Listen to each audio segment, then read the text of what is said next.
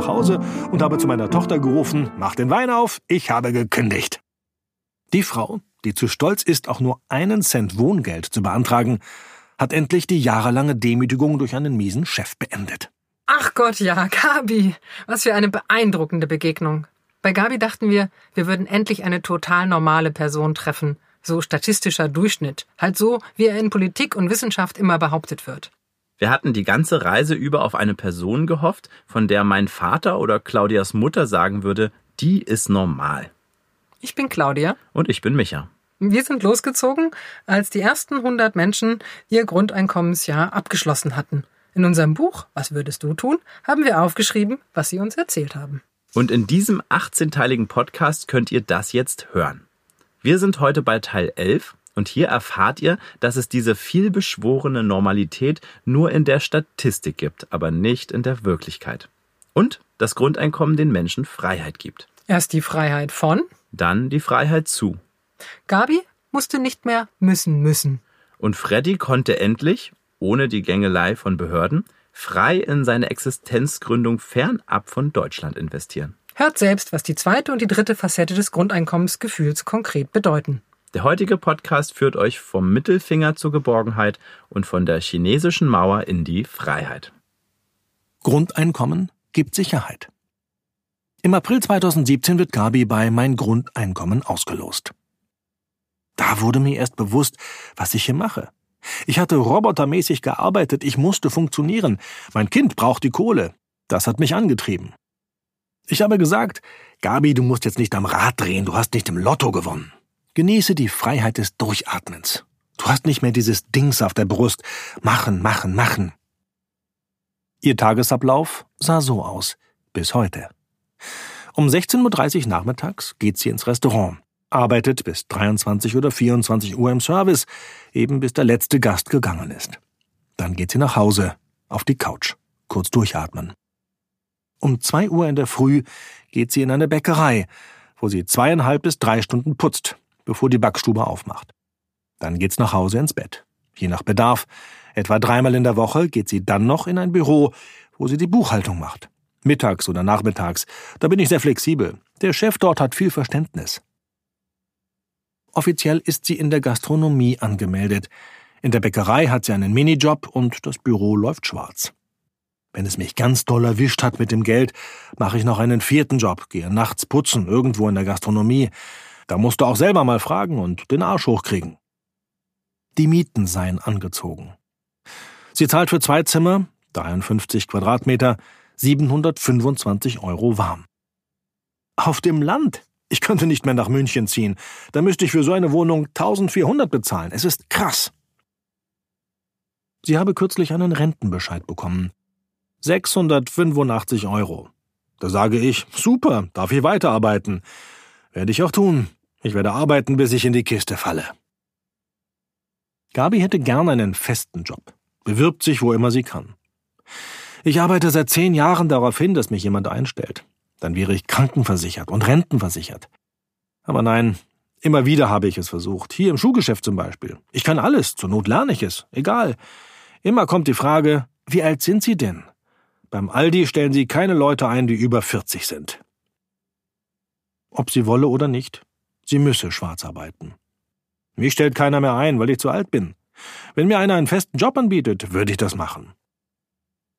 Inzwischen hat sie resigniert. Ob ich den Staat bescheiße oder nicht, ist mir egal, ist mir wurscht, weil der Staat auch nichts für mich macht. Sollte man nicht so sehen. Ich sehe es aber so. Wohngeld? Da musst du dich auch ausziehen. Ich will in den Spiegel gucken können. Hartz IV? Ich könnte nicht mehr in den Spiegel gucken. Da hätte ich den Respekt vor mir selbst verloren. Lieber kaufe ich mir kein Auto und gehe zu Fuß. Ich habe schon zwei Jahre kein Auto mehr, weil ich es mir nicht leisten kann. Das Grundeinkommen habe sie zuerst gespart, habe ihrer Tochter dann die Kaution und die Miete für eine eigene Wohnung finanziert. Ich habe mir nichts gegönnt, ich habe mich nicht getraut, nicht mal eine Flasche Wein, ich bin gar nicht auf die Idee gekommen. Trotzdem erlebt sie das Grundeinkommen als ein großes Geschenk. Das Grundeinkommen war der Knaller. Größeres Glück werde ich in meinem Leben nicht mehr haben. Wenn du willst, kannst du irgendwie. Es geht. Aber wenn dir jemand eine Unterstützung gibt, merkst du, was du die ganzen Jahre gemacht hast. Das war eine neue Erfahrung, dass jemand für mich sorgt. Auch in der Ehe war es nie so. Mit Grundeinkommen konnte ich endlich durchatmen. Ich musste nicht mehr müssen, müssen. Das war Sicherheit. Das war Geborgenheit. Geborgenheit? Wir atmen tief durch. Später werden wir uns vor allem an diesen Moment erinnern. Ich musste mich auf dieses Geld draufsetzen, wie auf ein Goldtöpfchen. Diese Geborgenheit. Du kannst eigentlich machen, was du willst. Tust du aber doch nicht. Deswegen hat sich meine Einstellung ja nicht verändert. Aber etwas ändert sich doch. Außer meiner Tochter habe ich keinem von dem Gewinn erzählt. So konnte ich ausfiltern, wer gut für mich ist und wer nicht. Natürlich habe ich weitergearbeitet und genau hingeguckt, und es war toll zu wissen, dass ich mir jetzt nicht länger den Arsch für einen Idioten aufreißen muss. Jahrelang hatte sie ihren Gastrojob bei einem Italiener gemacht. Nach vorne raus ein netter, aber der hat mich echt gelingt und abgezogen. Der wusste, dass ich den Job brauche. Er hat immer weniger bezahlt, ich musste immer mehr arbeiten. Er habe ihre Lage ausgenutzt. Das geht alles immer unter der Hand. Ich bin offiziell auf 450 Euro Basis angemeldet. Den Rest kriegst du halt so. Das wurde dann immer weniger. Sagen wir mal 10 Euro pro Stunde, aber er gibt dir plötzlich weniger oder zahlt einfach nicht alle Stunden. In solchen Situationen sei sie bis dahin machtlos gewesen. Du rechnest die Stunden zusammen, dann gehst du hin, damit er dir Geld gibt, und dann sagt er, das stimmt nicht. Die ersten Male sagst du nichts, weil du denkst, ich habe mich verrechnet. Aber irgendwann ist klar, der nutzt dich aus. Du bist ja in einem Abhängigkeitsverhältnis dem gegenüber. Wie willst du dem irgendwas beweisen? Wenn der sagt, das ist nicht so, dann ist es nicht so. Aber jetzt hatte sie das Grundeinkommen. Der Abgang war dramatisch. Sie lacht. Ihre Augen blitzen. Sie erzählt uns von ihrem größten Triumph. Es war Ende Juli 2017, dritter Monat mit Grundeinkommen, Tag der Abrechnung. Sag ich, ich krieg dies und das. Und er so, das habe ich nicht aufgeschrieben. Und ich, das und das hast du vergessen, habe ich ihm alles erklärt. Da fehlen noch 180 Euro. Er so, da muss ich nachschauen. Und ich, du hast jetzt neun Jahre mit mir gearbeitet, hast mir immer zu wenig Geld gegeben und mich vor den Leuten rund gemacht. Behalt die 180 Euro, ich muss dich nicht mehr ertragen. Er so, nein, darum geht es nicht. Ich, doch, darum geht es. Und darauf habe ich keinen Bock mehr. Er, das wirst du dir noch anders überlegen. Ich? Das denkst du.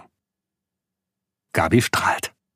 Innerlich habe ich gefeixt. Ich bin nach Hause und habe zu meiner Tochter gerufen, mach den Wein auf, ich habe gekündigt. Die Frau, die zu stolz ist, auch nur einen Cent Wohngeld zu beantragen, hat endlich die jahrelange Demütigung durch einen miesen Chef beendet. Zwar fiel nun die Haupteinnahmequelle weg, sie hatte 600 Euro weniger, aber dank Grundeinkommen trotzdem 1000 Euro auf dem Konto. Einen Monat habe ich nichts getan. Naja, die anderen Jobs natürlich. So blöd bin ich, für mich ist das Nichtstun. Diesen einen Monat hatte sie abends frei. Von 16.30 Uhr bis in die Nacht einfach frei.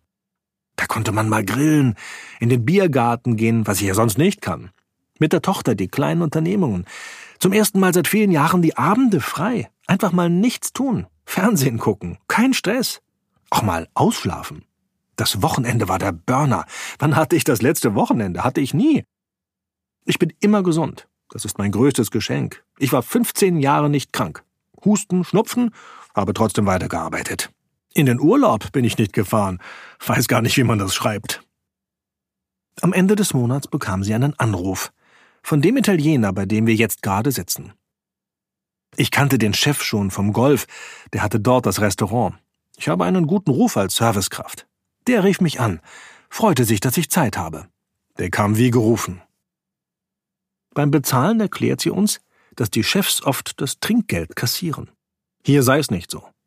Aber woanders gehe das oft alles in einen Geldbeutel und am Ende behält es einfach der Chef. Wenn ihr der Bedienung was geben wollt, drückt es am besten direkt in die Hand. Wir hätten gern ihre Hand gedrückt, sie am liebsten in den Arm genommen. Doch der Blick auf die Uhr zeigt, dass wir super spät dran sind. Wir springen hektisch auf, joggen im Regen zum Bahnhof, erwischen gerade noch den Regionalzug nach Nürnberg. Auf der Fahrt fällt uns Andrea Nahles ein. Auf der Berliner Internetkonferenz Republika 2017 hatte sie, damals noch Arbeitsministerin, einen Vortrag gehalten, warum sie das bedingungslose Grundeinkommen für keine gute Idee hält. Sie bezog sich unter anderem auf das Argument, das Grundeinkommen führe dazu, dass keiner mehr schlecht oder niedrig entlohnte Arbeit mache. Ihr Kommentar Leute, wenn das stimmen würde, dann käme ich ins Schwanken. Wir würden Sie gerne mit Gabi bekannt machen. Mit einer Frau, die ihre jahrelang angestaute Wut in ihrem stolzesten Moment rauslässt und dem Chef zuruft, behalt dein Geld, hier zwei Mittelfinger. Diese Frau erlebt eine Geborgenheit, nach der sie sich seit Kindertagen immer sehnte. Diese Geborgenheit gibt ihr die Kraft, Nein zu sagen. Falls Sie jetzt ins Schwanken kommen, Frau Nahles, hätten wir da eine Idee. Dritte Facette Freiheit zu. Freddy und der unbezwingbare Freiheitswille. Manfred, genannt Freddy, ist Gewinner 114 und 57 Jahre alt. In unserer Tabelle steht statt einer Berufsbezeichnung nur die Bemerkung komischer Kommentar, Klammer auf, AfD, Fragezeichen, Klammer zu. Wir sind gespannt, rechnen mit dem Schlimmsten und ahnen trotzdem nicht, dass dieses Treffen die größte Herausforderung der ganzen Reise für uns wird. Schon die Verabredung zeigte, dass Freddy jemand ist, der mitdenkt und gern kooperiert und jemand, auf den man sich verlassen kann. Er kümmert sich gerade um seine kranke Schwester, die irgendwo in der Oberpfalz hinterm Berg lebt. Deswegen ist er zeitlich nicht ganz so flexibel, wie wir uns das wünschen. Wir müssen mehrfach telefonieren, aber jedes Mal meldet er sich zur verabredeten Zeit. Er sei Preuße, sagt er lachend. Seine Pünktlichkeit bestätigt das Klischee. Er weiß, dass wir mit einem engen Zeitplan durch ganz Deutschland reisen und uns gern irgendwo am Bahnhof treffen. Geradezu fürsorglich entwickelt er Ideen. Kurz erwägt er, ob er einfach ein Stück mit uns im Zug mitfährt. Von Würzburg bis Erlangen hätten wir dann gut anderthalb Stunden Zeit. Am Ende treffen wir uns doch direkt in Erlangen. Natürlich ist er pünktlich. Wartet in der Bahnhofshalle, wie verabredet, mit einem weißen Basecap mit Bahrain-Schriftzug als Erkennungszeichen. Wir begrüßen uns herzlich wie alte Bekannte. Etwa zehn Minuten entfernt gibt es einen Irish Pub. Freddy weist lachend auf den Namen hin Murphy's Law, quasi ein Omen für sein Leben. Wir sitzen draußen, bestellen Kaffee und klappen das Laptop auf. Neben uns betreten zwei bis an den Hals tätowierte Glatzköpfe den Pub. Wo sind wir hier? Freddy ist noch mittendrin im Grundeinkommensjahr. Es läuft noch bis November und dann hoffe ich, dass alles andere so läuft, wie ich das gerne hätte, eröffnet er seinen Bericht. Ich bin Hartz-IV-Empfänger und die wissen nichts davon und das soll auch so bleiben. Freddy spricht genauso klar und offen, wie wir das schon vom Telefon kennen. Die haben mich schon so oft beschissen, dass ich gesagt habe, nein, denen sage ich nichts. Jetzt kannst du mal ein klein bisschen aufatmen und kannst das Geld nutzen, um das zu machen, was da oben so drin ist. Er tippt an seine Stirn. Das Geld, was da ist, das reicht gerade zum Überleben, nicht zum Leben. Mit dem Grundeinkommen habe ich jetzt vieles machen können, was mir am Herzen liegt. Wir erfahren, Freddy überlegt, nach Zypern auszuwandern und dort mit einem Bekannten, einem Deutschen, der dort bereits etabliert sei, ein Geschäft aufzuziehen. Online-Marketing. Die deutschen Behörden machen es ihm schwer. Er fühlt sich zerrieben zwischen den zuständigen Institutionen und Personen. Eigentlich könnte alles ganz einfach sein. Er müsste nur länger vor Ort sein, mit dem Geschäftspartner in Ruhe die Ideen ausbaldowern. Da liegt also der Hase im Pfeffer. Mit Hartz IV darf man nur 21 Tage ortsabwesend sein, sowieso nur aus wichtigem Grund und mit Zustimmung des Jobcenters. Wer länger weg ist, verliert seinen Hartz IV-Anspruch, im Zweifel sogar rückwirkend. Freddy lässt sich auf die Harzlogik ein. Der Bekannte stellt ihm ein formales Schreiben für ein Betriebspraktikum aus. Ich bin ja bemüht, dass ich Arbeit finde, bin also mit diesem Schreiben zum Jobcenter und habe gesagt, hier, das habe ich. Wie sieht's aus? Doch sein Elan wird komplett ausgebremst. Dafür sei das Jobcenter nicht zuständig. Das mache die deutsche Rentenversicherung. Okay, also dorthin. Die Ansprechpartnerin ist im Urlaub. Er wartet. Dann bekommt er diese Auskunft. Den Flug bezahlen könne man ihm nicht. Nein, hieß es, dann würden Sie ja in Zypern arbeiten, dann zahlen Sie ja hier nichts mehr ein. Außerdem sei irgendein Bescheid abgelaufen, ohne den ginge gar nichts. Also zurück zum Jobcenter. Die schicken ihn nunmehr zur Agentur für Arbeit. Das war ein ewiges Hin und Her, drei Stellen, die dich im Kreis schicken und dich blöd machen. Aber noch gibt Freddy nicht auf. Er erbittet einen dringenden Termin bei seiner Jobmanagerin, weil ich denen Bescheid sagen wollte, dass ich jetzt alleine eine Entscheidung fälle. Und jetzt kommt der Teil, weshalb diese Geschichte anonymisiert ist. Freddy heißt nicht Freddy, er wohnt nicht in Erlangen, der Rest aber ist wahr. Er ist für seine Jobmanager erkennbar, aber seine Jobmanager nicht für den Rest der Welt. Denn als Freddy im Jobcenter ankündigte, dass er nun nach Zypern fliegen werde, holte seine Beraterin ihren Chef, seinen früheren Sachbearbeiter. Die Männer gaben sich die Hand, schauten sich in die Augen und merkten Respekt auf beiden Seiten. Freddy klopfte auf die Tischplatte und dann sagte er, du kannst den offiziellen Weg gehen oder du kannst meine Methode wählen. Der offizielle Weg? Anträge und der ganze Kram. Am Ende wird nichts passieren, es wird alles abgelehnt. Die Chefmethode? Du gibst mir jetzt eine Vereinbarung, da schreibst du rein, ich schreibe zehn Bewerbungen und komme in einem Vierteljahr wieder. Und wir wissen von nichts und haben nichts gesehen. So sei er also 13 Wochen legal, illegal in Zypern gewesen, bis vor einem Monat sein Schwager einen Unfall hatte, nicht mehr Auto fahren darf und Freddy nun seiner nierenkranken Schwester in der Oberpfalz helfen muss. Da bin ich zurückgeflogen, zähneknirschend. Ich habe dort in Verhandlungen gestanden mit einer Motorradvermietung. Erstmal einen Fuß in die Tür kriegen. Das nächste war eine Wohnung mieten. Es war alles so kurz davor, die Verträge zu unterschreiben. Und dann kommt dieser Unfall. Was will man machen? Wenn jemand Hilfe braucht, bin ich da. Wir nicken. Genau diese Erfahrung haben wir mit ihm auch schon gemacht. Was seine persönliche Zukunft angeht, ist er guter Dinge. Die Zypernpläne seien nur aufgeschoben. Den Bekannten habe er vor Jahren kennengelernt, als er nach Möglichkeiten suchte, im Internet Geld zu verdienen. Nun habe er so lange gewartet, bis er ihn und das ganze Umfeld jetzt endlich persönlich kennengelernt habe, das sei in Ordnung. Mit denen schreibe er sich jeden Tag. Und dann, im Dezember 2017, wird er plötzlich bei Mein Grundeinkommen ausgelost. Geil, jetzt kannst du machen, was du willst. Als ich die Gewinnermail bekam, habe ich mich hingesetzt und habe gesagt, geil, jetzt kannst du machen, was du willst. Das Geld kannst du investieren und denen sagen, auf Nimmerwiedersehen. Die Zypern-Idee ist allerdings nur eine Zwischenstation. Mein Ziel ist Bahrain. Ich will zu den Arabern. Das ist das schönste Leben gewesen, was ich je hatte.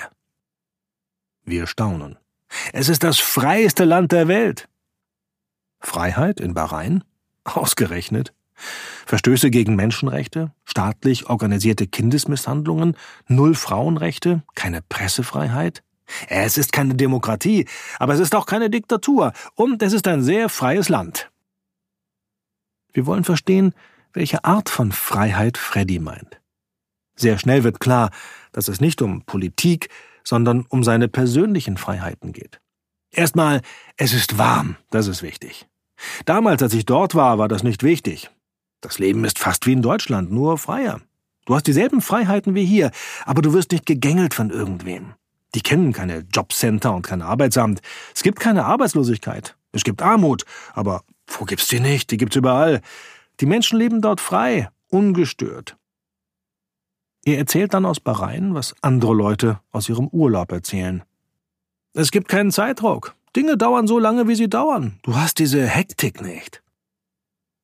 Komisch, dass wir unter südländischen Palmen total entspannend finden, was uns im Alltag auf die deutsche Palme bringen würde. Kommst du heute nicht, kommst du morgen.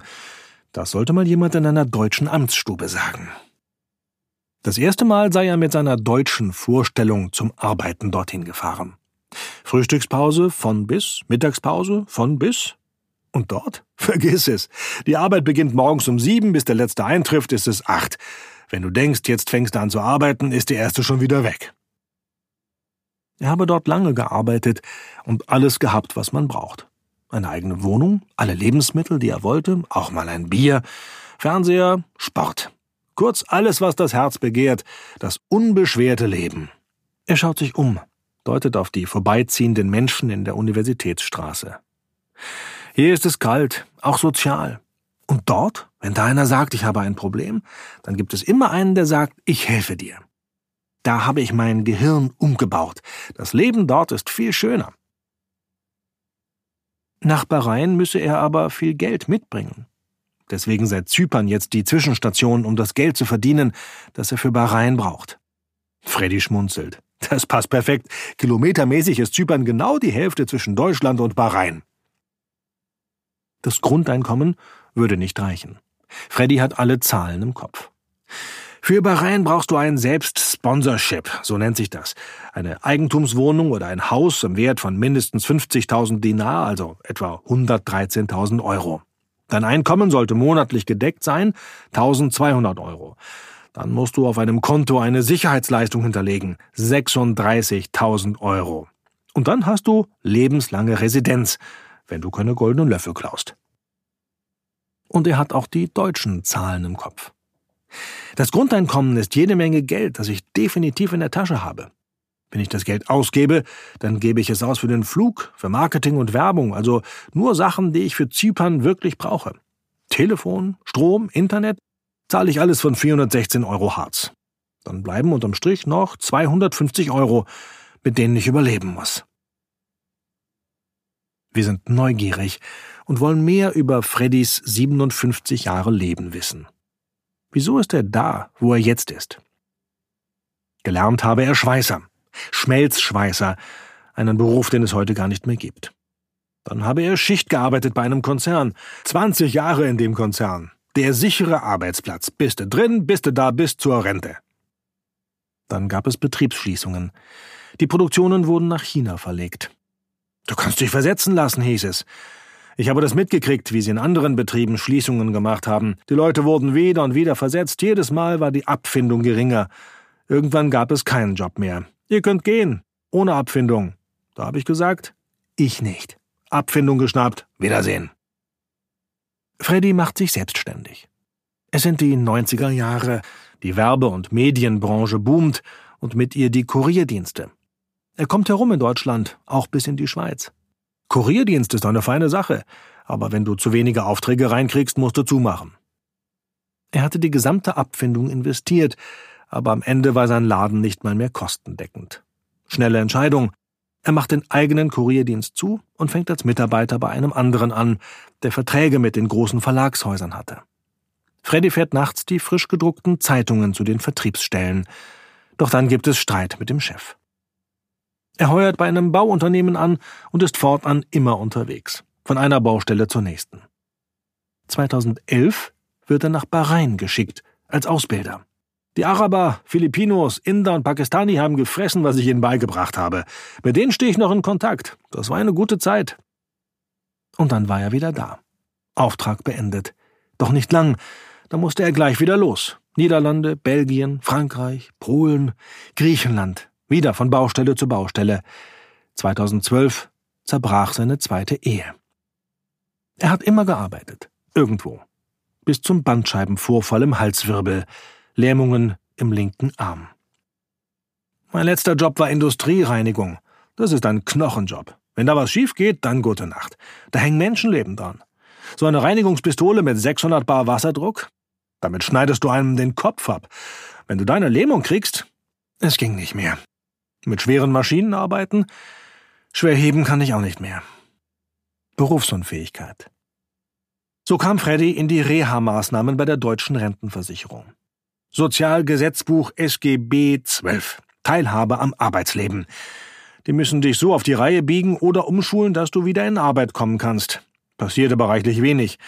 Man hat mich dann in eine Maßnahme gesteckt. Bewerbungstraining. Freddy macht kein Hehl daraus, dass er das für Unsinn hält. Ich habe unendlich viele Bewerbungen geschrieben, ohne Erfolg, zu alt, Absagen. Alles Verarsche in den Briefen, so die üblichen Standardtexte. Wenn ich gewusst hätte, was die abziehen, dann wäre ich krank gewesen, noch kränker. Aber dafür bin ich zu gesund. Mein Kopf arbeitet noch. Im Nachhinein ärgert er sich unverhohlen. Was ändert das Grundeinkommen? Das Grundeinkommen gibt mir die Freiheit, wieder etwas mehr auf das zu setzen, was ich schon mal hatte. Ich kann wieder etwas aufbauen. Ich investiere das Geld in meine Zukunft, in meine Freiheit. Woher sein Freiheitssinn kommt, wollen wir wissen. Irgendwie müsse das angeboren sein und wurde dann noch durch seinen Vater gefördert. Der hatte noch mehr Freiheiten in seiner Jugend, ist in Ostpreußen in einer Fischerfamilie aufgewachsen. Das war ein einfacheres Leben. Sonntagmorgen. Was essen wir? Gewehr genommen, Enten geschossen, nach Hause, der Mutter die Ente auf den Tisch gelegt, gab es eben Entenbraten. So hat er mir das erzählt. Das ist Freiheit. Seine Mutter dagegen habe sich alles verkniffen. Und wofür? Als sie in Rente ging, war sie krank und pflegebedürftig. Deshalb habe er sich vorgenommen, man muss das Leben jetzt leben. An dieser Stelle hätten wir aufhören sollen. Wir wären zum Bahnhof spaziert, hätten in Ruhe den Zug bestiegen und hätten uns gefreut, dass das Grundeinkommen einem so coolen Typen zur Freiheit verholfen hat. Ach, hätten wir doch bloß aufgehört. Aber nein, wir mussten ja noch unsere Standardfrage stellen. Naja, aber so haben wir eine Antwort bekommen, die unser gesamtes Weltbild in Frage gestellt hat. Und wir haben ein sehr kluges Buch aus dem Regal gezogen und nochmal gründlich gelesen. Wenn du sofort weiterhören und lesen möchtest, kannst du das Buch oder das Hörbuch einfach bestellen auf meingrundeinkommen.de slash Buch. Wenn du selbst ein Jahr Grundeinkommen gewinnen willst, kannst du das kostenlos tun. Einfach auf meingrundeinkommen.de anmelden. Und vielen lieben Dank, dass du dir die Freiheit und die Zeit nimmst, unserem Podcast zuzuhören. Bis nächste Woche.